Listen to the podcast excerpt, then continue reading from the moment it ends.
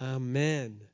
Und wir halten das Wort fest, glaube an den Herrn Jesus und du wirst gerettet und dein ganzes Haus. Amen. Nimm dieses Wort dieses Wochenende ganz besonders. Ja, lass uns die Bibel aufschlagen im Galaterbrief, im vierten Kapitel Galaterbrief. Und ich lese ab Vers 4 und 5, Galater 4, Vers 4 und 5. Als aber die Fülle der Zeit kam, sandte Gott seinen Sohn, geboren von einer Frau, geboren unter Gesetz, damit er die loskaufte, die unter Gesetz waren, damit wir die Sohnschaft empfingen. Amen. Als aber die Fülle der Zeit kam, sandte Gott seinen Sohn, geboren von einer Frau, geboren unter Gesetz, damit er die loskaufte, die unter Gesetz waren, damit wir die Sohnschaft empfingen. Vater, wir danken dir für dein Wort und wir laden dich ein, Heiliger Geist, sei du unser Lehrer heute Abend. Führ uns tiefer hinein in dein Wort und offenbare uns dein Wort. Hilf mir zu sprechen und zu lehren und hilf uns zu hören und zu empfangen in Jesu Namen. Amen. Ja, heute rede ich nicht mehr über die Gaben des Heiligen Geistes. Heute gibt es ein Weihnachtsspecial. Wir, wir reden über ein paar Dinge, die auch mit Weihnachten zu tun haben. Und ähm, ich habe dir hier einen Vers gelesen, das heißt, als die Fülle der Zeit kam, sandte Gott seinen Sohn, geboren von einer Frau, geboren unter Gesetz, um die loszukaufen, die unter Gesetz waren, damit wir die Sohnschaft empfingen. Und das ist, ähm, was wir zu Weihnachten feiern. Jesus ist geboren, geboren von einer Frau, geboren unter Gesetz, um uns loszukaufen. Und interessant ist, hier steht auch, als die Fülle der Zeit kam. Oder anders wird es auch übersetzt, als die Zeit erfüllt war. Als die Zeit erfüllt war, sandte Gott seinen Sohn. Als die Zeit erfüllt war, sandte er seinen Sohn, um uns zu retten. Und wir sind dankbar für Jesus, oder? Wir sind dankbar, dass er geboren ist vor 2000 Jahren, als Gott gesagt hat, jetzt ist die Zeit erfüllt. Aber hast du schon mal überlegt, warum war genau dann die Zeit erfüllt und warum nicht vorher? Äh, wäre das nicht einfacher gewesen, wenn Jesus gleich gekommen wäre, um die Menschen zu retten? Adam und Eva haben gesündigt und dann sind 4000 Jahre circa vergangen, rund 4000 Jahre äh, bis Jesus gekommen ist. 4000 Jahre von vielen Problemen und äh, Sünde und äh, ja, Bedrückung, Unterdrückung, Gewalt auf dieser Welt. Es gab eine Sintflut in der Zwischenzeit sogar, weil so viel Böses auf der Welt war. Ähm, Abraham ist gekommen und so weiter, Mose ist gekommen. Und irgendwann erst hat Gott gesagt, jetzt ist die Zeit erfüllt, dass Jesus kommt. Wäre doch besser gewesen, er hätte sie gleich erlöst, oder? Scheinbar war das nicht so einfach. Scheinbar hat es nicht so funktioniert, dass er einfach kommt und gleich wieder Adam und Eva erlöst. Gott hat wohl ein prophetisches äh, Bild von Anfang an gegeben, seit Adam gesündigt hat. Er hat sie ja bekleidet, Adam und Eva mit Leibröcken. Das heißt, er hat Tierfälle genommen, um sie zu bekleiden. Diese Tierfälle, die konnte er nur dadurch nehmen, dass er ein Tier getötet hat. Und der Erste, der das Opfer gebracht hat, war Gott selbst. Für Adam und Eva hat er ein Tier geopfert und sie äh, bekleidet, damit eben nicht Adam und Eva sterben. Ne? Starb das Tier. Weil eigentlich hätte Adam und Eva an dem Tag sterben sollen, an dem sie gesündigt haben. Aber Gott hat sie verschont, hat stattdessen ein Tier getötet, sie bekleidet, aber auch aus dem Paradies fortgeschickt. Und äh, das alles nur zu ihrem Besten letztlich, weil sonst würden sie von dem Baum des Lebens essen und in Sünde ewig leben. Äh, das wollte er vermeiden. Aber eben, er hat nicht Jesus gleich getötet für Adam und Eva, sondern ein Tieropfer. Und seit damals gibt es Tieropfer, die Adam und Eva zuerst dargebracht haben, regelmäßig, jährlich. Nach Ablauf der Zeit brachte dann auch Kain und Abel ein Opfer. Das heißt, es war immer einmal im Jahr zu einem bestimmten Zeitpunkt, äh, höchstwahrscheinlich eben am Tag von Yom Kippur, Tag der Bedeckung, des Versöhnungstages. Aber ähm, das heißt, es gab zwar Tieropfer, die äh, konnten aber die Sünde nicht wegnehmen, die konnten sie nur bedecken und prophetisch auf den notwendigen Erlöser hinweisen. Aber hast du schon mal überlegt, warum hat es so lange gedauert? Äh, ich habe schon mal Evangelisten solche Aussagen machen gehört. Wenn du der einzige Mensch auf der Welt gewesen wärst, hätte Gott seinen Sohn gesandt, dass er für dich stirbt. Die Frage ist nur, wer hätte ihn umgebracht? Hast du schon mal überlegt? Wenn du der einzige Mensch gewesen wärst, der gesündigt hätte und der auf der Welt wäre, dann hätte er, er seinen Sohn gesandt. Ja, das stimmt schon. Aber scheinbar war es nicht so einfach, dass sich alles erfüllen konnte, äh, was notwendig war, damit wir erlöst werden. Es musste viel Zeit da vergehen. Vielleicht hätte Adam und Eva gar nicht Jesus getötet, wäre er gleich geboren worden. Verstehst du? Hätte sein können. Dann, dann hätte er nicht das Opfer sein können. Na, ich, das, man kann da natürlich spekulieren, aber es, äh, das, das, das, die eine Sache ist die, dass wir, äh, Gott versteht Dinge, die wir nicht verstehen und, und er weiß, wann was äh, die richtige Zeit hat. Er weiß in deinem Leben, was, wann die Zeit erfüllt ist, dass etwas geschieht, wo du denkst, warum geschieht es noch nicht. Ähm, aber Gott weiß, es gibt gewisse Voraussetzungen, die du nicht sehen kannst im Hintergrund, die, die zusammenwirken müssen. Und äh, äh, hier haben wir auch gelesen, er ist geboren unter Gesetz. Jesus wurde geboren unter Gesetz. Das Gesetz wurde ja erst viel später gegeben, als Adam und Eva gesündigt hatten. Äh, das heißt im Römerbrief im fünften Kapitel, das Gesetz kam daneben hinzu, das, äh, damit die Sünde zunehme. Äh, also mit dem Gesetz ist nicht die Sünde weniger geworden, sondern sie hat sogar noch zugenommen, weil jetzt haben die Menschen bewusst gegen das Gesetz Gottes rebelliert. Das heißt, die Sünde herrschte von Adam bis Mose in gleicher Weise. Ähm, der Tod herrschte von Adam bis Mose in gleicher Weise. Äh, aber erst als das Gesetz kam, eben dann nahm die Sünde zu. Das Gesetz kam, dass die Sünde zunehme, steht einerseits. Wir wissen auch, dass das Gesetz gegeben ist zur Erkenntnis der Sünde. Menschen hätten gar nicht erkannt, dass sie Sünder sind ohne das Gesetz äh, und hätten dann gar nicht verstanden, dass sie auch Vergebung brauchen. Das ist der eine Aspekt des Gesetzes. Das Gesetz ist gegeben zur Erkenntnis äh, der Sünde. Aber interessant, das Gesetz hat ja auch dazu geführt, es waren Menschen, die unter Gesetz waren, die Jesus getötet haben, weil sie gedacht haben, es ist notwendig gemäß ihrem Gesetz. Weil sie gedacht haben, dieser Mann ist ein Gotteslästerer und ein Gotteslästerer muss gemäß unserem Gesetz getötet werden. Äh, und interessant, das, heißt, das Gesetz war auch ein Grund, warum Jesus überhaupt hingerichtet worden ist. Gleichzeitig hat das Gesetz dazu geführt, dass die Menschen in ihrem Stolz blind geworden sind und gar nicht gesehen haben, mit wem sie es zu tun haben. Also sie, sie haben gedacht, sie handeln nach dem Gesetz und haben nach, dem, nach ihrem Verständnis des Gesetzes Jesus getötet. Das heißt, ohne das Gesetz wären die Menschen vielleicht gar nicht so weit gekommen, Jesus auf diese Art zu töten, äh, wie es notwendig war, damit er uns erlöst. Und er hat uns dann erlöst. Das sind nur so ein paar Gedankenspiele. Ich möchte heute einfach ein bisschen darüber reden, was heißt das mit der Fülle der Zeit und ähm, was, war, ja, was, was war der Grund? Und ein Grund, glaube ich, äh, dass die Zeit erst sich erfüllen konnte, war der, dass diese Welt, weißt du, hat Gott Adam und Eva gegeben. Er hat sie ihnen übergeben, die Herrschaft dieser Welt. So wie du äh, vielleicht schon von einem Vermieter den Schlüssel und die Wohnung übergeben bekommen hast und jetzt ist es deine Wohnung, jetzt kann der Vermieter nicht einfach reinkommen, obwohl es eigentlich seine Wohnung ist, aber er hat dir den Schlüssel gegeben, jetzt bist du da der Chef da drinnen und der Vermieter kommt nur dann rein, wenn du ihn rufst, weil, weil er darf nicht einfach reinkommen. Das ist deine Privatsphäre sozusagen. Und Gott äh, hat den Menschen die Ehre gegeben und die Menschen mussten erst einmal sozusagen nach ihrer Erlösung rufen, nach ihrem Erlöser rufen.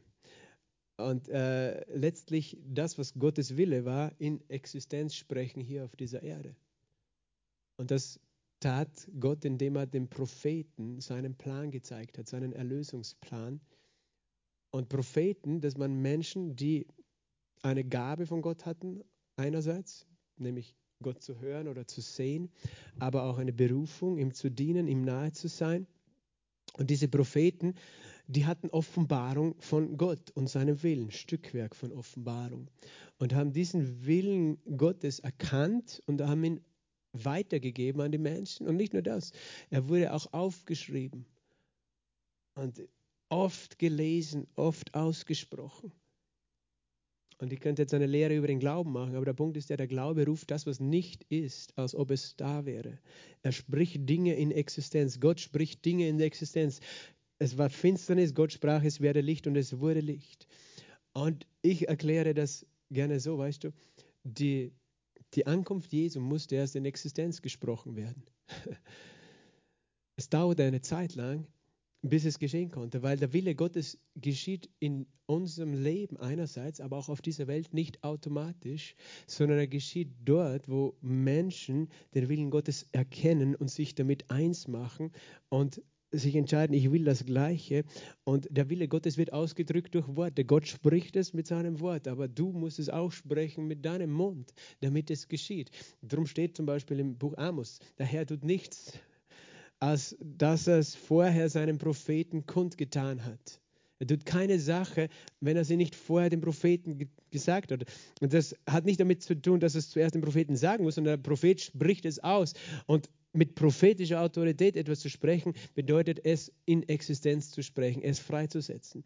Und das ist eben das, das Geheimnis äh, der Schrift, ist folgendes, dass das Leben Jesu in Existenz gesprochen wurde über Jahrtausende von Propheten, von Männern und Frauen Gottes, äh, die seinen Willen erkannt haben, die ein Stück dieses Erlösungsplans erkannt haben und ausgesprochen haben. Es wurde aufgeschrieben, es wurde gelesen, es wurde gebetet über Jahrhunderte und Jahrtausende und irgendwann ist es dann geschehen. Das ist auch einer der Aspekte, warum manchmal die Zeit erst in Erfüllung gehen muss.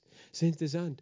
Und äh, wenn du überlegst, ja stimmt das wirklich, dass nicht alles geschieht, was der Wille Gottes ist auf dieser Erde automatisch. Nein, es geschieht nicht automatisch. Darum hat Jesus uns auch so zu beten gelehrt, oder? Er hat gesagt, unser Vater im Himmel, heilig ist dein Name, dein Reich komme, dein Wille geschehe, wie im Himmel, so auf Erden. Das heißt, der Wille geschieht im Himmel, Gottes Wille geschieht im Himmel weil dort regiert er. Aber auf der Erde geschieht er nicht automatisch. Da braucht es Menschen, die das wollen, die sagen, Gott, ich will, dass dein Wille geschieht auf der Erde. Und damit der Wille Gottes geschieht, musst du ihn zuerst erkennen, was der Wille ist und dich damit eins machen und übereinstimmen, weil Gott hat uns die Autorität gegeben und hat gesagt, ich werde auf eurer Erde nur dann was tun, wenn ihr mit mir übereinkommt, dass ich das tun soll hier auf dieser Erde. Weißt du, ist er ist gnädig und barmherzig. Er, er hat sich entschieden, uns diese Ehre anzuvertrauen. Das hat mit Autorität zu tun, die der Mensch hat. Äh, Vollmacht zu tun. Und das ist eben das Interessante, dass Gott das Volk Israel, aber auch schon vorher Menschen auserwählt hat, Gottes Willen, Gottes Stimme zu hören äh, und zu erkennen und auszusprechen. Das, war, das waren eben die Menschen wie Noah, zum Beispiel, Henoch schon vorher, Henoch ein Mann Gottes, Noah, der den Willen Gottes gehört hat, ausgesprochen hat. Äh, später dann speziell Abraham hat eine Offenbarung des Willens Gottes gehabt. Seine Söhne auch, Isaac, Jakob dann äh, und, und die zwölf Söhne. Äh, später dann Mose hat die Offenbarung des Willens Gottes, hat es ausgesprochen. Und ähm, dann Samuel, der Prophet, viele Jahrhunderte später, David, der äh, König, der zugleich auch ein Prophet war, hat so viele Psalmen geschrieben. In den Psalmen hat er ausgesprochen, was der Wille Gottes ist. Und das ist eben das Geheimnis, dass ist, diese Bibel ein Buch ist, das Jesus Christus offenbart. Und das äh, gibt unzählige Prophetien. Ich meine, unzählig ist nicht, man kann alles zählen, aber sehr, sehr viele Prophetien, die eigentlich genau den Messias und sein Leben beschreiben. Und das, das ist wirklich ein Geheimnis, dass, dass ganz vieles eben Details von seinem Leben, von seinem Kommen, dem Zweck seines Kommens, äh, sein Leben selbst bis hin zu seinem Tod, seiner Auferstehung, seiner Himmelfahrt und seiner Wiederkunft und dem kommenden Friedensreich, alles ausgesprochen worden ist. Die Propheten dann, äh, die dann äh, in der Zeit der Könige gelebt haben, einer der der die meisten Prophetien über Jesus gesprochen hat, war Jesaja, äh, aber eben auch die anderen Propheten. Sie haben das alles ausgesprochen. Und das ist nicht nur ausgesprochen worden, damit wir jetzt beweisen können, dass die Bibel göttlich ist, weil die Propheten haben es schon gesagt und es ist tatsächlich so geschehen, oder dass wir beweisen können, dass Jesus der Messias ist, sondern damit es überhaupt geschieht. Und Menschen, die, das Volk Israel war beauftragt, das alles aufzuschreiben. Ähm, sie haben das gebetet und wieder gebetet, gelesen, geglaubt, gebetet. Du kennst diese Geschichte im, im Tempel, also als Jesus dargestellt wurde im Tempel, da kam ein Mann namens Simeon, der wartete was auf den Trost Israels, weil er kannte die Prophetien und er wurde vom Heiligen Geist geführt in den Tempel und er kannte den Messias. Aber er erwartete ihn und er betete dafür. Das waren Menschen, die haben gebetet, gemäß den Schriften. Das wird geschehen. Und äh, eben, das heißt, die Bibel offenbart wirklich das Leben Jesu und hat es prophezeit. Ich rede jetzt speziell auch vom Alten Testament und im Neuen Testament ist dann die Erfüllung dessen und das siehst du ja dann oft in den Bibelversen, dass das geschehen, damit erfüllt würde, was durch den Propheten Jesaja oder so gesagt worden ist. Ähm, Jesus selbst hat einmal, äh, als eben er auferstanden war, hat er mit einem Ehepaar eine Bibelschule gemacht auf dem Weg nach Emmaus. Äh, er erklärte ihnen, heißt es dort in Lukas 24, alles in den Schriften, was ihn betraf, von den Propheten und Mose ausgehend. Alles, was ihn betraf. Äh, das heißt, Jesus selbst hat ihnen anhand der Schrift gezeigt, dass er der Messias ist. Er hat sich ihnen nicht offenbart physisch, indem er gestrahlt und gesagt hat, ich bin Gott, sondern er hat gezeigt, wer er ist in der Schrift.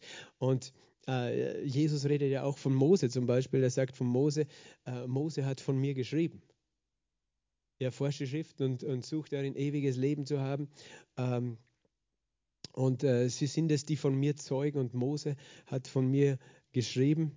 Ich glaube, das steht im Johannes-Evangelium, wer das nachlesen möchte. Genau, Johannes äh, 5, Vers 46, denn wenn ihr Mose glaubtet, würdet ihr mir glauben, denn er hat von mir geschrieben. Schon Mose hat von mir geschrieben. Es ist nur so nebenbei, es gibt ja, die moderne Wissenschaft zerlegt ja die Bibel und glaubt, sie, sie wissen das alles besser und Mose hat nicht die Bücher Mose geschrieben. Jesus sagt, Mose hat die Bücher geschrieben. Das ist nicht irgendwie später aufgeschrieben worden, so überliefert, sondern Mose hat es aufgeschrieben, was in den fünf Büchern Mose steht. Darum heißen sie auch im, oft im evangelikalen, bibelgläubigen, freikirchlichen Kontext die erste, zweite, dritte Buch Mose, während sie woanders oft nur Genesis, Exodus, Leviticus und so weiter genannt wird, was auch eine richtige Bezeichnung ist, aber man würde oft, man, man will oft ver, ver, verschweigen, dass es tatsächlich Mose war, weil das gibt dem Ganzen eine andere Autorität, als wenn das irgendwer irgendwie langsam überliefert hat. Auf jeden Fall, Moses, Jesus sagt, Mose hat von mir geschrieben und du kannst die ganze Bibel durchstudieren und unzählige äh, Bibelstellen als Prophetien finden über Jesus. Ich habe mal, als ich in Israel war, von jemandem ein Buch beschenkt bekommen, das heißt The Messiah, Revealed in the Holy Scriptures. Der Messias, der in den Heiligen Schriften offenbart ist. Das ist auch ein Buch, das dazu dienen kann, wenn du mit einem Juden sprichst, kannst du ihm aus seinen eigenen Schriften zeigen und beweisen, dass Jesus der Messias ist. Aber es ist voll, äh, es geht durch alle Bücher des Alten Testaments durch und zeigt, gar nicht einmal alle, aber sehr viele, sehr, sehr, sehr viele Prophetien, die alle auf den Erlöser hinweisen. Und oft merken wir nicht einmal, wie viele das sind, weil in den Psalmen zum Beispiel, in fast jedem Psalm findest du äh, Verse, die ganz klar sich auf Jesus beziehen. Im Buch Jesaja unzählige. Was auch interessant ist, dass der größte Teil der Prophetien, die auf Jesus bezogen sind, sich über sein kommendes Königreich äh, auf der Erde beziehen und sein Wiederkommen und sein Kommen, äh, das Königreich auf der Erde, das Friedensreich, das zukünftige Reich Jesu. Die meisten Prophetien im Alten Testament äh, in Summe, also anteilsmäßig, beziehen sich auf das. Aber das ist ein interessantes Buch. Wer will, kann das nachher noch kurz durchschauen hier vorne. Wer sich das äh, zulegen möchte, ich weiß nicht, ob man das irgendwo kriegt, aber ich habe es geschenkt bekommen. Ich möchte heute nur mit euch ein paar Prophetien noch anschauen, ein paar Weissagungen, äh, die, sage ich mal, die, die meisten davon sollte jeder Christ irgendwann einmal ge gehört haben und äh, vielleicht auch selber dann mal kennen und finden in der Bibel. Weissagungen der Schrift über Jesus, über sein Kommen. Und das beginnt äh, im ersten Buch der Bibel, Genesis oder 1. Mose, Kapitel 3, 15, nach dem Sündenfall. Genesis 3,15, unmittelbar danach hat Gott selbst hat diese Prophetie ausgesprochen äh, gegenüber Adam und Eva, als er sauer war auf Satan, die Schlange, die eben Eva verführt hat und Adam auch in die Sünde gestürzt hat. sagt Gott in Genesis 3,15, und ich werde Feindschaft setzen zwischen dir und der Frau, zwischen deinem Samen und ihrem Samen. Er wird dir den Kopf zermalmen und du wirst ihm die Ferse zermalmen. Ich werde Feindschaft setzen zwischen dir und der Frau, sagt Gott zur Schlange die damals noch Beine hatte, weil nachher musste sie auf den Boden kriechen. Interessant, wahrscheinlich ein Dinosaurier. Der, der Satan da in der Gestalt eines Dinosauriers, keine Ahnung. Ähm, und äh, er wird Feindschaft setzen zwischen deinem Samen und ihren Samen. Er wird dir den Kopf zermalmen.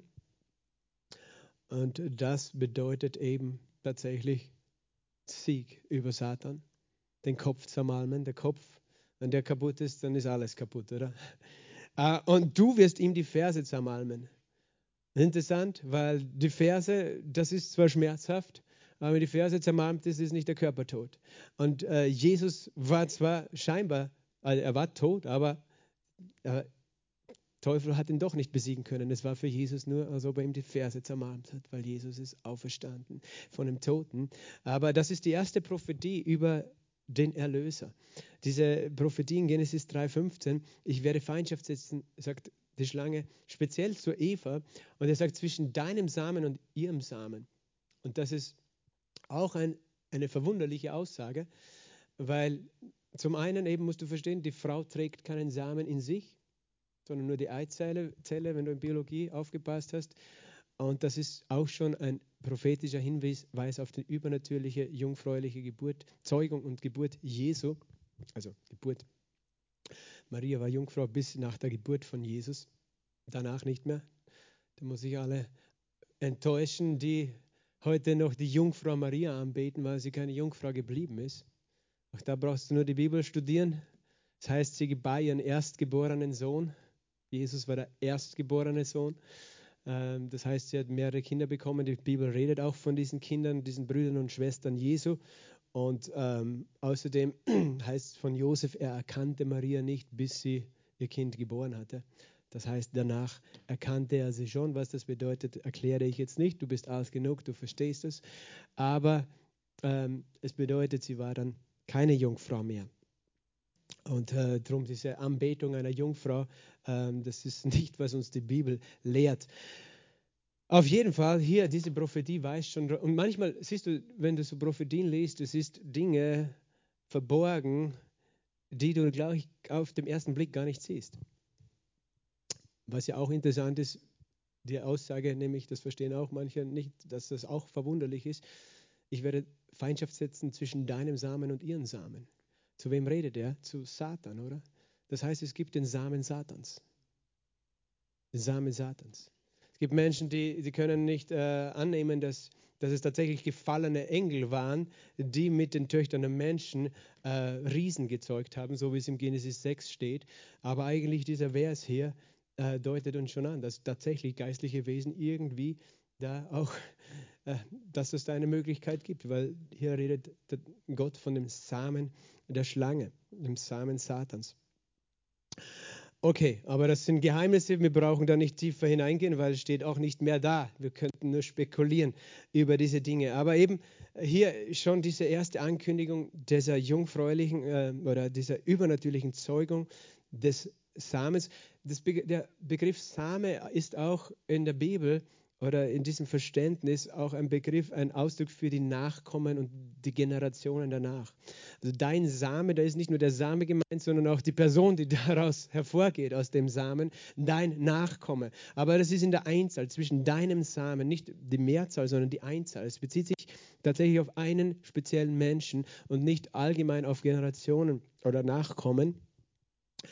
Äh, wir wissen, äh, dann gibt es eine zweite Prophetie, die auch sehr also Abraham bekam mehrere Prophetien, aber in der Geschichte von Abraham im 1. Mose 22, als Abraham Isaac bereit war zu opfern und er lag schon auf dem Altar, dann hat äh, Gott ihn davon abgehalten und hat Gott zu ihm gesprochen in 1. Mose 22, 16 und auch hat Gott selbst prophezeit. Gott selbst hat diese Prophetie ausgesprochen. Mose hat es später aufgeschrieben, aber Gott hat es ausgesprochen. Und gesagt, ich schwöre bei mir selbst, spricht der Herr, deshalb, weil du das getan hast und deinen Sohn, deinen einzigen, mir nicht vorenthalten hast. Darum werde ich dich reichlich segnen und deinen Nachkommen überaus äh, zahlreich machen, wie die Sterne des Himmels und der Sand, wie der Sand, der am Ufer des Meeres ist. Und deine Nachkommenschaft wird das Tor ihrer Feinde in Besitz nehmen und in deinem Samen werden sich segnen alle Nationen, der Erde, dafür, dass du meine Stimme gehorcht hast.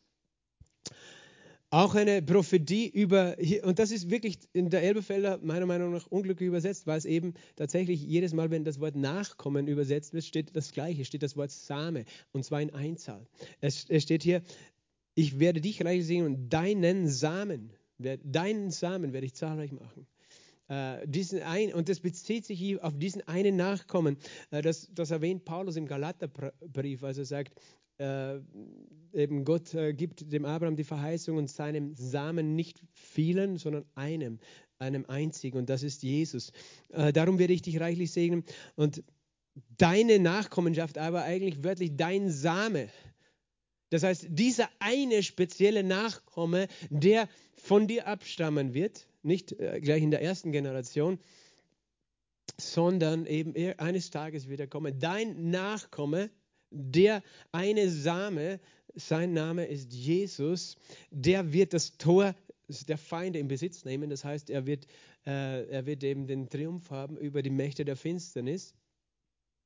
Und in deinem Samen, in diesem einen Nachkommen, in Jesus Christus werden sich segnen alle Nationen der Erde. Dafür, dass du meiner Stimme gehorcht hast.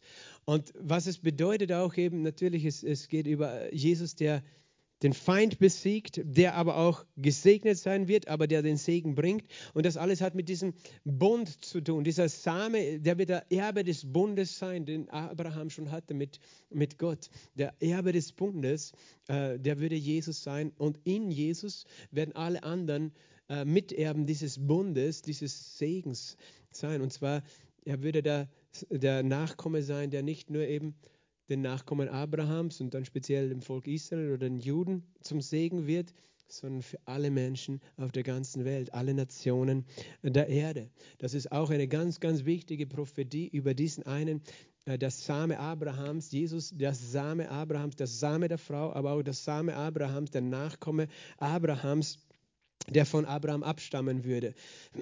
Das heißt, du siehst schon, es war eben notwendig, dass es einen Abraham überhaupt gibt der in einen Bund getreten ist mit Gott, aus, aus, dessen Nachkommenschaft dann Jesus hervorgehen konnte. Das heißt, Gott musste über Jahrhunderte und Jahrtausende alles vorbereiten dafür, sozusagen, bis alles fertig war, damit Jesus kommen konnte. Also, ich sage so, wenn äh, Gott hätte die Welt sofort am liebsten sicher von der Sünde gleich wieder erlöst. Aber es war scheinbar nicht so einfach, sondern es musste das Leben Jesu in Existenz gesprochen worden, werden einerseits, aber das hatte auch damit zu tun, dass es Menschen geben musste, die, die Gottes Willen gesucht haben und denen der Wille Gottes auf dieser Erde wert und wichtig war, die ihr Leben auch mit Gott gelebt haben, so wie Abraham es war. Gott suchte über Generationen, über Jahrhunderte Menschen, die sich mit ihm verbinden, damit er diesen Willen zustande bringen konnte. Und er sucht auch heute noch Menschen, weißt du, mit denen er sich verbindet, damit sein Wille auf der Erde geschieht, weil sein Wille geschieht nicht automatisch. Heute geschieht er durch uns, die Nachkommen Jesu, also die Nachkommen Abrahams, die Geistlichen und auch die Teil sind dieses Bundes, den Jesus für uns verfügbar gemacht hat. Aber sein Wille geschieht, indem wir uns zur Verfügung stellen, indem wir wie Abraham Gott suchen und Gott glauben äh, für seine, seine Pläne und seinen Willen hier auf dieser Erde. Das ist der Same Abrahams. Dann eben Abraham hat einen Sohn bekommen, Isaac. Isaac hat einen Sohn zwei Söhne bekommen, aber Jakob war der, der den Segen und das Erbe weitergetragen hat. Jakob, der später Israel hieß. Israel hatte zwölf Söhne.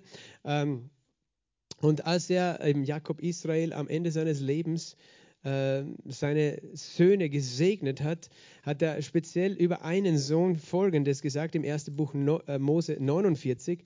Genesis 49 und Vers 8 bis 10.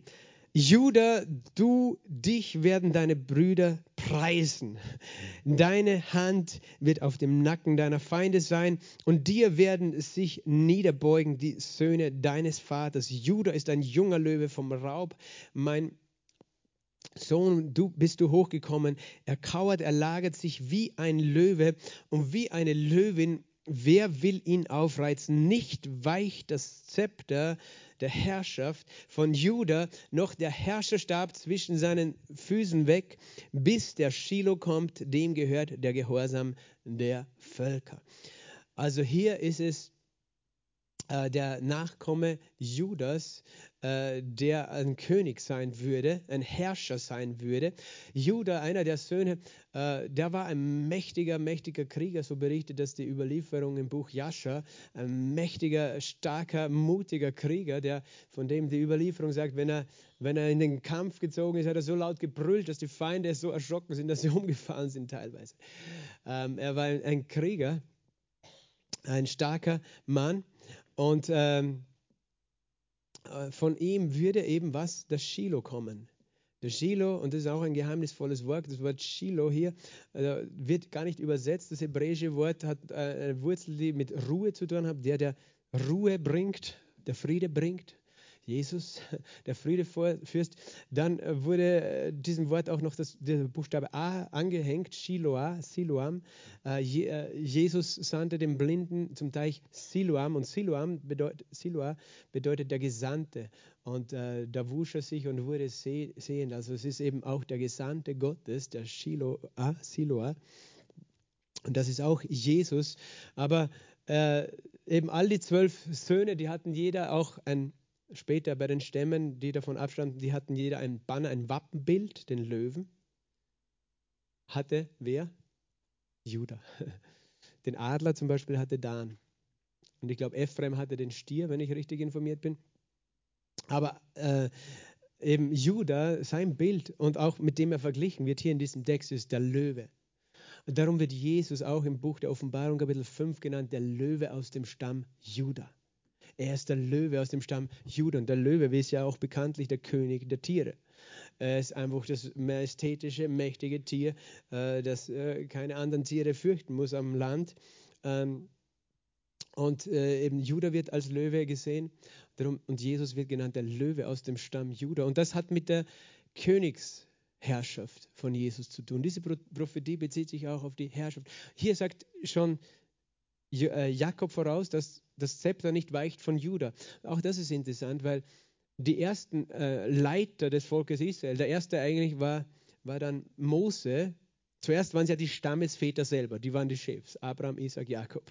War, waren wie Könige eigentlich, wie Fürsten. Musst du auch verstehen. Jakob, äh, Abraham kam aus einer, ich habe das auch vor kurzem in einer Predigt erwähnt, aus einer Linie von Erstgeborenen, oder? Seit Adam. Der Erstgeborene war immer der, der Hoferbe sozusagen, der Chef. Weißt du, Abraham, dann äh, zuerst wäre es Abel gewesen, der ist getötet worden, dann Seth, Sem, na, Seth, äh, und, äh, und so weiter bis zu Noah. Noah war nicht nur ein Prophet, eigentlich war er der rechtmäßige Chef auf der Erde zu seiner Zeit, weil er der Erstgeborene war, aus der Linie der Erstgeborenen. Natürlich wurde er nicht mehr als König von allen respektiert, aber eigentlich wusste jeder, er trägt ein fürstliches Geschlecht, äh, ein fürstliches Blut. Ähm, Abraham war wirklich auch wie ein Fürst. Er war ein Nachkomme Noahs aus erster Linie, immer der erstgeborenen Linie. Und eigentlich war er der Hauferbe zu seiner Zeit. Das dürfen wir nicht vergessen. Eigentlich war er eigentlich der würdige König über die ganze Erde zu seiner Zeit, war Abraham. Aber natürlich hat er nicht so gelebt wie ein König wo, äh, wobei er dann schon sehr reich war. Und ich glaube, das hat auch damit zu tun, dann verstehen wir, warum diese Männer auch so gesegnet waren und so reich waren, weil sie eigentlich Könige waren. Abraham, Isaac, Jakob waren eigentlich die Könige ihrer Zeit. Die aber eben dann geht es weiter auf Judah, nicht auf den Erstgeborenen. Judah war nicht der Erstgeborene. Und außer, äh, das war Ruben. Und außerdem war nicht der Erstgeborene der Lieblingsfrau. Die Lieblingsfrau war ja die Rahel und der Erstgeborene war Josef. Äh, aber eben, es geht, Gott gibt es an Judah weiter. Judah bedeutet Lobpreis. Der Lobpreis bekommt die Herrschaft. Der Lobpreis bekommt die Herrschaft. Amen. Das ist eine prophetische Botschaft allein in dieser, äh, in dieser Sache. Und Aber dann Mose war dann auch ein Leiter des Volkes. Aber Mose war aus dem Stamm Levi. Aber er war eigentlich der Fürst seiner Zeit über das Volk. Er war der Leiter, der Chef. Und danach war es Josua. Und der war auch nicht aus dem Stamm Juda. Und dann waren die Richter im Land. Bis, und da, bis zu Samuel, dem Propheten. Dann gab es den ersten König, der war Saul, er war aus dem Stamm Benjamin. Das ist interessant, aber dann kam David aus dem Stamm Juda. Und er wurde dann König über Israel. Und äh, die auf dem Thron saßen in Jerusalem, das waren dann die Nachkommen Judas, also auch die Nachkommen Davids. Die Söhne Davids, also Nachkommen, auch Generationen. Und in dieser Zeit ist auch dieser Begriff, äh, speziell auch wie das israelische Reich, das Nordreich, ähm, ja, in Götzendienst gegangen ist, zerstreut worden ist, in Gefangenschaft gegangen ist, ist, ist der Begriff Jude mehr gewesen als nur die Bezeichnung für ein Stammesmitglied von Juda, sondern für jemand, der Teil des Königreiches Juda ist. Weil in Juda, in, in Judäa, im Gebiet Jerusalems, wohnten dann nicht nur Juden aus dem Stamm Juda, sondern es wohnten auch Benjaminiten und Leviten, ganz viele dort, aber auch Einzelne aus den anderen Stämmen Israels sind, als die dort zerstreut worden sind, sind zurückgegangen nach Juda und wurden Teil diese, dieses jüdischen Königreiches. Also du hast auch andere Stämme in äh, Israels dann eigentlich in Juda gefunden, aber und auch heute ist es so, weil du heute nennen wir sich alle Juden, aber nicht alle sind aus dem Stamm Juda, sondern äh, es, äh, sind, äh, es gibt die zwölf Stämme Israels, aber sie werden oft gemeinsam als Juden bezeichnet, obwohl sie nicht alle aus dem Stamm Juda abstammen. Warum erkläre ich das? Weil es hier heißt, der, äh, das Zepter wird nicht von Juda weichen der Herrscherstab, der Königszepter, bis der Shiloh kommt. Der Shiloh, bis, bis der kommt, dem er gehör, gehört, bis der Gesandte kommt, bis der wahre Fürst, der wahre König kommen würde, würde es nicht weichen. Und das ist interessant. Ist es irgendwann von Juda gewichen, das Zepter? Und es ist eben so, äh, David, seine Nachkommen waren Könige, dann kam die Zeit der babylonischen Gefangenschaft, dann waren noch Nachkommen Davids, Statthalter hießen sie dann und nicht mehr Könige, so wie Zerubabel, der Statthalter, war auch ein Nachkomme Judas. Aber dann kam eine Zeit, wo die Hohepriester eigentlich das Volk geleitet haben, in der Zeit der griechischen äh, Besatzung und der folgenden, weil die natürlich keinen König dort geduldet haben. Aber die Hohepriester waren dann zugleich die Leiter des Volkes, so wie die Makkabäer. Ne? Das war der Makkabäeraufstand, der Judas Makkabäus, der da Krieg geführt hat, das Volk befreit hat, der war aus dem Stamm, also Levi, weil die Hohepriester stammten von Levi ab. Also so gesehen war dann zwar kein, Jüdi, äh, kein, kein, kein König mehr, kein Leiter, aber es waren noch immer ähm, die Juden, die sich selbst leiten durften in ihrem Land. Und dann, als die Römer gekommen sind, da gab es einen römischen Feldherr namens Pompeius zur Zeit des Kaisers Augustus. Der hat den letzten Hohepriester dann gefangen genommen und nach Rom gebracht mit seiner Familie. Und dann haben die Römer äh, das erste Mal ihnen einen fremden Herrscher gegeben. Und das war Herodes der Große. Der erste, das war der erste, der, wo, wo, das, wo, wo sozusagen die Herrschaft gewichen ist von ihnen. Das heißt, sie wurden auf einmal von einem Fremden bestimmt. Und Herodes der Große, weißt du, äh, kannst du in der Geschichte eben nachlesen, er war ein, ein Nachkomme eines Arabers und einer Edomiterin. Und das sind die, die größten Feinde Israels. Die Araber stammen von Ismail ab und die Edomiter von Esau. Und beide haben die Nachkommen Abrahams und dann speziell die Nachkommen Jakobs immer gehasst und bekämpft. Es ist interessant, dass die, die Römer genau ihnen so einen einen Herrscher vorgesetzt haben. Und diese Dynastie von Herodes, die war brutal und grausam und die hatten kein Interesse an den, die, die waren ja nicht Teil des Volkes in Wirklichkeit, zur Zeit von Jesus schon. Und das war genau zur Zeit des Kaisers Augustus, wo die Herrschaft gewichen ist, wo, sie, wo sie sozusagen jemand ihnen das Zepter weggenommen hat, aber wie lange, bis der Shiloh kommt. Und dann zur Zeit des Kaisers Augustus wurde Jesus geboren, der rechtmäßige Erbe des Königsthrons aus dem Stamm Juda. Oder wie genial hat Gott alles erfüllt, was er vorhergesagt hat. Deswegen erkläre ich das, weil die, die, Bibel ist ein perfektes Buch und wir dürfen alles glauben, was hier drinnen steht. Gott hat nicht gelogen, Gott hat keine Fehler gemacht. Äh, der Shiloh, Jesus ist gekommen, der Löwe aus dem Stamm Judah, der eben geboren worden ist. Ja, äh, interessanter ist auch eine Prophetie im vierten Buch Mose, die hat ein eigentlich böser Prophet ausgesprochen, aber dieser böse Prophet, äh, war trotzdem äh, inspiriert von Gottes Geist, als er gesprochen hat, nämlich Bileam. Er konnte gar nichts anderes, weil Gott hätte ihn fast getötet äh, durch einen Engel, als er auf dem Weg dorthin war. Im 4. Mose 27 und er spricht und prophezeit, äh, 4. Mose 24, Verzeihung, und Vers 17, ich sehe ihn aber nicht jetzt, ich schaue ihn aber nicht nahe. Es tritt hervor ein Stern aus Jakob und ein Zepter erhebt sich aus Israel und zerschlägt die Schläfen Moabs und zerschmettert alle Söhne Sets. Und er redet einerseits von einem Herrscher, einem König, der eben auch die Feinde besiegt, aber auch von diesem Stern, des, der aufgeht. Jesus ist dieser Stern, der helle Morgenstern. Jesus ähm, wurde auch erkannt, seine Geburt von den Sterndeutern, von den Weisen aus dem Morgenland, als sein Stern aufgegangen ist. Und eben schon dieser Prophet hat zur Zeit Moses das gesagt, dass da aus Israel der Stern aufgehen würde. Äh, 5. Mose 18, 15 bis 19, 5. Mose 18, hier redet Mose und auch das ist eine wichtige Prophezie auf Jesus, weil es äh, heißt hier folgendes. Einen Propheten wie mich wird dir der Herr, dein Gott, aus deiner Mitte, aus deinen Brüdern erstehen lassen. Auf ihn sollt ihr hören. Das hat Mose gesagt gegen Ende sein, am Ende, ziemlich am Ende seines Lebens. Sagte, ein Prophet wie, ich, wie mich wird Gott euch schicken. Er wird auch aus euch, von euch abstammen und ihr sollt auf ihn hören. Und das heißt, wir, wir sehen auch da diese Weissagung auf Jesus. Wie wird Jesus sein, so wie Mose? Was war Mose? Mose war ein Hirte für sein Volk. Er war ein Prophet, er war ein Hirte, ein Prophet, der Gott kannte, der, der mit Gott redete wie ein Freund, der seine äh, Botschaft weitergegeben hat. Äh, er war ein Hirte, der sein Volk geweidet hat und geleitet hat durch die Wüste. Und er war auch jemand, der seinem Volk Erlösung gebracht hat. In dem Fall aus Ägypten hat Mose das Volk erlöst. Und das ist eben auch dieses wunderschöne Bild, dass eben ein Erlöser kommen würde, der uns aus der Gefangenschaft der Sünde erlösen würde. Also das heißt, das ist auch der Grund, warum ähm, äh, die, die, ich glaube, die Pharisäer haben den Johannes gefragt, bist du der Prophet? Nein, ich bin es nicht. äh, weil sie, sie haben gewartet auf, auf einen Propheten, wie Mose.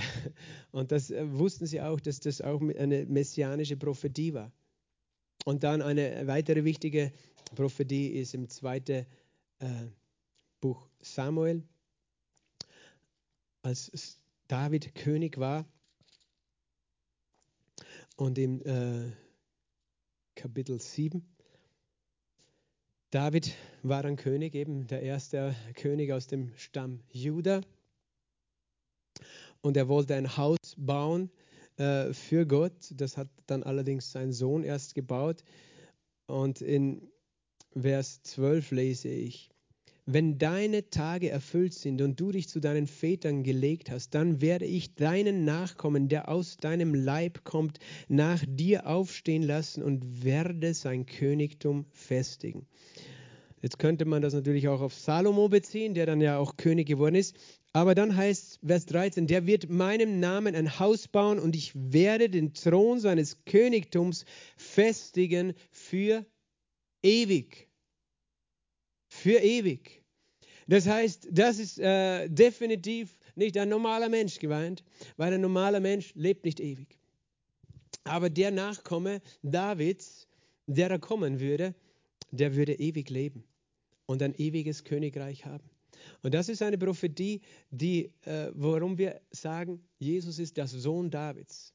Weil David hatte die Verheißung für einen Sohn. Und wir wissen, dass oft eben biblische Prophetie ist doppelt. Es war einerseits klar, Salomo war, Salomo war der Sohn, der ihm auch ein physisches Haus gebaut hat und auch ein Königreich hatte, aber Salomo hatte kein ewiges Königtum. Aber äh, das heißt, Prophetie kann oft doppelte Bedeutung haben. Aber da, David würde noch einen Sohn haben. Das heißt, er würde, dieses, dieser Sohn würde nicht ein unmittelbarer Sohn sein, sondern ein Sohn, der in der Zukunft ist.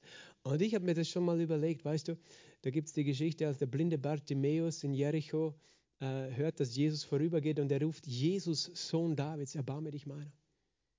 Was, was für eine Ehre für David, dass Gott, äh, als er auf die Welt kommt, sich nach einem Menschen benennt. Er nennt sich, ich bin der Sohn Davids. Das ist eine Ehre für David, oder? Wenn Gott sagt, hey, ich, ich nenne mich mit deinem Familiennamen. Unglaublich, oder? Wie demütig Gott ist, sich nach dem Familiennamen eines Menschen zu nehmen, nennen, in dem Fall von König David ich bin der Sohn Davids. Und der Bartimäus erkannte ihn, du bist der Sohn Davids. Und das war eine Aussage, womit er ausgedrückt hat, ich glaube, dass du der rechtmäßige König bist, der König, auf den wir so lange warten, der König, der alle Feinde besiegen würde, der König, der ewig leben würde, der den Tod besiegen würde, weil um ewig zu leben, musst du den Tod besiegen, äh, der uns befreien würde von allen unseren Feinden. Das ist, das ist alles enthalten in dieser Aussage Sohn Davids. Äh, Jesus, Sohn Davids. Das war eine Aussage voller Glauben, wer Jesus ist. Und diesen Glauben hat er durch Offenbarung in seinem Herzen, weil sehen konnte er nicht als Blinder, aber auch äh, er konnte es nicht wissen, weil Jesus ja noch nicht gestorben und auferstanden war. Aber er hat es geglaubt äh, und auch ist es ein, eine Prophetie auf das tatsächlich physisch reale Friedensreich Jesu Christi auf dieser Erde auf das ja auch die Jünger gewartet haben, die gedacht haben nach der Auferstehung, Jesus, wann wirst du das Reich wieder aufrichten? Weil sie gewusst haben, es wird der Tag kommen, wo ein König kommt, der ein Königreich bauen wird, das ewig existieren würde. Und zwar physisch auf dieser Erde. Das war das Verständnis der Juden, äh, äh, die Erwartung eines realen Königs, der auf dieser Erde regiert, so wie König David und König Salomo ähm, die regiert haben. Und Salomo hatte ein Friedensreich. Er hatte Frieden mit all seinen Feinden, hat alle seine Feinde unterworfen. Aber mit dem Unterschied, dass es ewig weitergeht und nicht so wie das Reich Salomos, das zu Ende gekommen ist und dann sind böse äh, Nachkommen gewesen, die Götzen angebetet haben. Äh, und deswegen erwarten wir auch die physische Wiederkunft Jesu und das physische Reich Gottes auf dieser Erde, das Reich äh, des Königs Jesus, so wie die Juden es auch schon damals verstanden und erwartet haben. Und diese ewige Königsherrschaft wird ja auch beschrieben, dann, wenn du das Buch Jesaja liest und dem, das Buch Jesaja ist voll von messianischen Prophetien. Jesaja Kapitel 9 und äh, Vers 5 äh, folgende. Denn ein Kind ist uns geboren, ein Sohn ist uns gegeben. Und die Herrschaft ruht auf seiner Schulter. Und man nennt seinen Namen wunderbarer Ratgeber, starker Gott, Vater der Ewigkeit, Fürst des Friedens. Und der Friede wird kein Ende haben auf dem Thron Davids. Also ist es der Thron Davids, auf dem er sitzt. Und über seinem Königreich es zu festigen und zu stützen durch Recht und Gerechtigkeit von nun an bis in Ewigkeit. Also hier wird auch von einem Sohn Davids ge gesprochen, der zugleich ewiger, starker Gott genannt wird, Vater der Ewigkeit, der heißt Gott und Mensch ist. Und äh, der Friede wird kein Ende haben. Halleluja. Der Friede wird kein Ende haben. Friede ist wunderbar, aber es, wenn wir Angst haben müssen, dass es zu Ende kommt, dann ist es immer ein Beigeschmack. Ja, wann, wann hört er auf, der Friede? Wie lange geht der Friede? Der Friede, den Jesus bringt, zuerst einmal in dein Herzen, hat kein Ende, aber er wird ihn auch auf diese Erde bringen und er wird endlos sein, dieser Friede, den Jesus bringt. Also hier eben Jesaja prophezeit auch ganz viel über den Nachkommen. Vielleicht noch äh, Jesaja Kapitel 11 und Vers 1, ein Spross wird hervorgehen aus dem Stumpf Isais. Ein Spross wird hervor, hier wird der Spross genannt. Ein Spross, ein äh, Trieb, ein Zweig, der aufsprost aus einem Baumstumpf.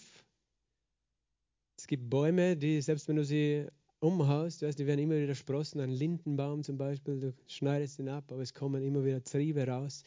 Ähm, da, ich habe mich immer gewundert, da gab es in der Kirche, wo ich als Kind war, in der traditionellen, da gibt es immer ein Weihnachtslied, das hieß, es ist ein Ross entsprungen aus einer Wurzel zart. Und in meinem Kopf war immer ein Bild von einem Pferd, das aus einem Baumstumpf raushupft. Ein Ross, das entspringt aus einem, einem Wurzelstock. Und ich habe immer überlegt, warum schreibt jemand sowas oder singt jemand sowas? Es ist ein Ross entsprungen.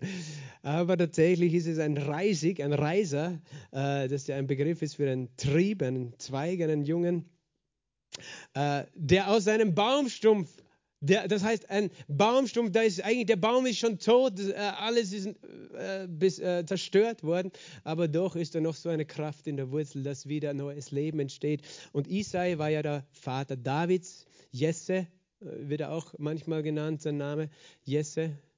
Ähm, von Jesse war die Art, heißt er dann, glaube ich, in diesem Lied. Und ähm, da waren schon, es gibt schon tolle Kirchenlieder, weißt du, die prophetische Texte, wie aus dem Buch Jesaja vertont haben. Und auf ihm wird ruhen der Geist des Herrn, der Geist der Weise, der Geist des Verstandes, der Geist des Rates, der Geist der Kraft, der Geist der Erkenntnis und der Furcht des Herrn. Sieben Eigenschaften oder sieben Wesensheiten des Heiligen Geistes. Darum vor dem Thron Gottes die sieben Geister Gottes. Und er wird sein Wohlgefallen haben an der Furcht des Herrn. Er wird nicht richten nach dem, was seine Augen sehen, nicht zurechtweisen nach dem, was seine Ohren hören sondern er wird die Geringen richten in Gerechtigkeit, die Elenden des Landes zurechtweisen in Geradheit. Und er wird den Gewalttätigen schlagen mit dem Stab seines Mundes und mit dem Hauch seiner Lippen den Gottlosen töten. Gerechtigkeit wird der Schurz seiner Hüften sein und Treue der Schurz seiner Lenden. Interessant auch diese Aussage. Er wird den Gewalttätigen schlagen mit dem Stab seines Mundes, den, mit dem Hauch seiner Lippen den Gottlosen töten. Wer ist hier gemeint? Der Sohn des Verderbens, der Antichrist, der im Buch, im 2. Thessaloniker, äh, sagt Paulus eben, wenn Jesus wiederkommt, wird er den, äh, der sich ausgibt, als ob er Gott sei, ähm, äh, diesen Bösen, wird er, wird er ihn vernichten mit dem Hauch seines Mundes. Der Gewalttätige und äh, der Gottlose. Das heißt, hier wird auch schon dieser Kampf beschrieben, dass jemand sein wird, der gegen, auf, gegen Jesus aufsteht, aber Jesus wird ihn mit dem Hauch seines Mundes äh, besiegen und vernichten, den Gewalttätigen, dem äh, Gottlosen, der Böse, weißt du? Hast du schon mal gebetet, erlöse uns von dem Bösen? Das ist nicht nur das Böse gemeint, es ist der Böse gemeint, der hier drinnen steht in Jesaja. Wir dürfen darum beten, erlöse uns von dem Bösen, der, der sich gegen Jesus erhebt, äh, so wie sich Nimrod gegen Gott erhoben hat in dem Turmbau zu Babel ähm, der sich, so wie Satan, der höher sein will als Gott, äh, der sich gegen den wahren Thronerben Christus erhebt. Äh, das ist eben, darum ist auch Herodes ein Bild für diesen Antichrist, weil er hat sich auch erhoben gegen, er hat gesagt, nein, ich bin König und niemand anders. Und er hat in Bethlehem alle unter Zweijährigen umgebracht, ne? damit ja niemand ihm diesen Königstraum wegnimmt, den er inne hatte, dieser Herodes der Große. Äh, darum äh, steht es auch in, in, in Jeremia 31, 15, so spricht der Herr, horch, in Rama hört man Totenklage, bitteres Weinen, Rahel beweint ihre Kinder. Sie will sich nicht trösten lassen über ihre Kinder, weil sie nicht mehr da sind. Rahel war die Frau Jakobs und sie ist gestorben bei der Geburt ihres Sohnes Benjamin und wurde begraben in der Nähe von Bethlehem, auf dem Weg nach Bethlehem. Und deswegen dort in dieser Region, sie weinte sozusagen, obwohl sie schon begraben war äh, über das, was Herodes später getan hat. Der, äh, das heißt, der Feind hat immer bekämpft diesen Nachkommen. Das, der Teufel hat immer versucht zu verhindern, dass Jesus überhaupt geboren wird. Und er wollte ihn töten, schon bei seiner Geburt. Später ein anderer Herodes, als die, äh, die Kirche geboren war, wollte die Kirche töten, indem er der Reihe nach alle umbringen ließ. Äh, Petrus war einer, der, der nächste Kandidat gewesen, aber dann ist Herodes eben auch gestorben, von einem Engel geschlagen worden und gestorben. Äh, das sind geistliche Dinge, die da geschehen sind. Äh, das sind eben äh, Prophetien von Jesus, auch natürlich Bethlehem habe ich erwähnt. Ähm, auch in Micha 5,2 wird das gesagt: Du Bethlehem, Ephrata, dass du klein unter den Tausendschaften von Juda bist. Aus dir wird der hervorgehen, der Herrscher über Israel sein soll. Und seine Ursprünge sind von der Urzeit, von den Tagen der Ewigkeit her. Das heißt, der ewige Gott, der schon immer war, würde Mensch werden. Und die letzte Weissagung die ihr kennen solltet, ist Jesaja 7, Vers 14. Darum wird der Herr selbst euch ein Zeichen geben. Siehe, die Jungfrau wird schwanger werden und einen Sohn gebären und wird seinen Namen Immanuel nennen. Der Herr selbst wird ein Zeichen geben, die Jungfrau wird schwanger werden, einen Sohn gebären. Das ist Genesis 3,5. Ähm, das auch gibt es eine e, Parallelstelle im Jeremia Kapitel 31, wo Jeremias folgendes sagt, äh, Vers 22, Jeremia 31, 22, der Herr hat ein Neues geschaffen auf der Erde, die Frau wird den Mann umgeben. Und das ist eine komische Aussage, aber es ist äh, eine wird als Prophetie verstanden, als auf das, äh, dass in, in, in der Frau plötzlich äh, wird dieser Mann da sein, dieser Jesus, der gezeugt wurde von Gott. Die Frau umgab ihn mit ihrem Mutterleib, aber Jesaja 7, Vers 14, der Herr selbst wird euch ein Zeichen geben. Siehe, die Jungfrau wird schwanger werden und einen Sohn gebären und man wird seinen Namen Immanuel nennen. Gott wohnt bei uns. Und äh, diese, diese Prophetie wurde gesagt in einer Zeit von Jesaja, als viel Böses im Land war. Das Land Israel, äh, das Land das Königreich Juda hatte einen sehr bösen König namens Ahas. Ahas war ein Götzendiener. Er betete nicht den wahren Gott an. Ahas opferte sogar seine Söhne äh, den Götzen im Feuer. Tötete, das kannst du nachlesen in der Bibel, im 2. Chronik 29. Äh, er war ein böser König, da war Götzendienst. Das heißt, der König brachte sogar seine Kinder als Opfer für Götter, die nicht helfen konnten. Äh, in dieser Zeit kamen Feinde von außen, einerseits äh, die Aramäer, andererseits auch die eigenen Brüder, nämlich das Volk Israel, zog gegen Juda heran, taten Gräueltaten. Es war sozusagen auch Spaltung im Volk, wie ein Bürgerkrieg, wenn du so möchtest, wenn Israel gegen ähm, äh, Juda gezogen ist. Das war die Situation der Bedrohung. Äh, dann hat dieser böse König Ahas noch was gemacht. Er hat das ganze Land ausgeplündert, sozusagen die Obersten, aber auch das Königshaus und das Haus Gottes, hat das ganze Vermögen äh, dem König von Assur gegeben, damit der ihm zur Hilfe kommt. Aber der hat letztlich äh, das zwar genommen, aber er hat ihm nicht geholfen, sondern auch noch bekämpft. so ist es, wenn man das ganze Geld ver verjankert als Staatsmann und äh, plündert eben das Land aus. Und dann äh, zerstörte er noch äh, die heiligen Geräte des Tempels, schloss die Tore des Tempels. Das macht einen Lockdown für die Kirchen, sage ich mal. und äh, stellt überall Götzenaltäre auf. Das war die, dieser König. Und trotzdem, obwohl alles so böse war, hat Gott den Jesaja zu diesem König hingeschickt. Und das ist interessant, er hat zu ihm gesagt, kannst das ganze Kapitel lesen, Jesaja 7, nimm deinen kleinen Sohn mit. Der, der Sohn Jesajas, der konnte äh, noch nicht reden und äh, war, äh, war, noch ein kleiner, kleiner Junge. Stell dir vor, er hat ihn am Arm gehalten und ging zum König und prophezeite und gab trotzdem Hoffnung dem Volk. Weil wir wissen schon, der König, der starb dann einen, äh, als Gottloser aber das Volk und das äh, Reich Juda wurde nicht von den Feinden damals zerstört und eingenommen. Er gab Hoffnung. Er sagte eben, fürchte dich nicht vor, und dein Herz verzage nicht vor diesen Holzstümpfen.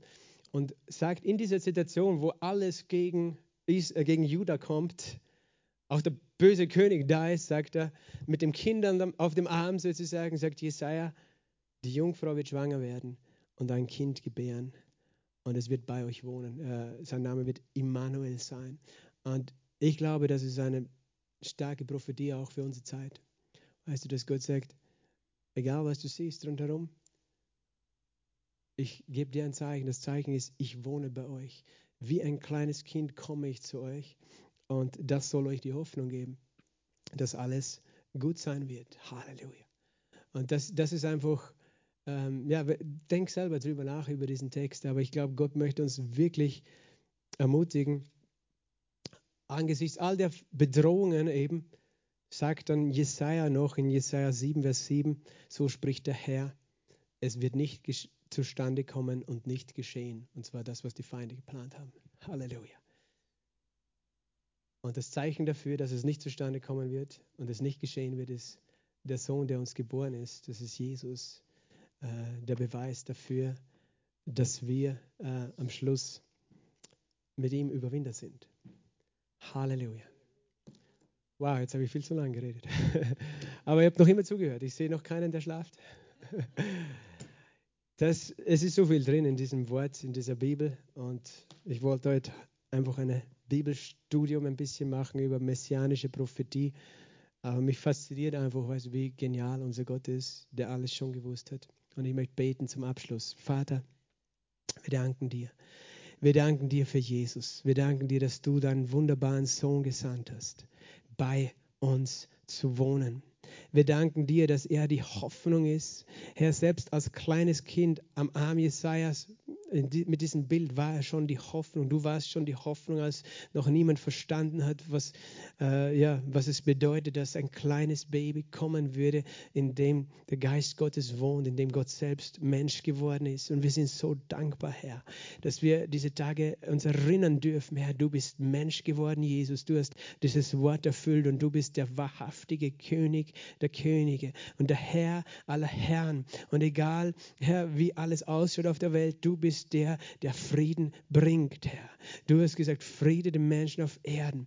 Und ich danke dir, Vater. Ich danke dir für dein Wort und ich bete, Herr, dass dein Wort lebendig wird in uns, dass dieser Same der Prophetie lebendig wird, dieser Same der Hoffnung lebendig ist in jedem von uns. Wir beten dich an, Jesus. Wir loben und wir preisen deinen heiligen Namen. Dir gebührt alle Ehre. Du bist der König der Könige und der Herr aller Herren. In Jesu Namen. Amen.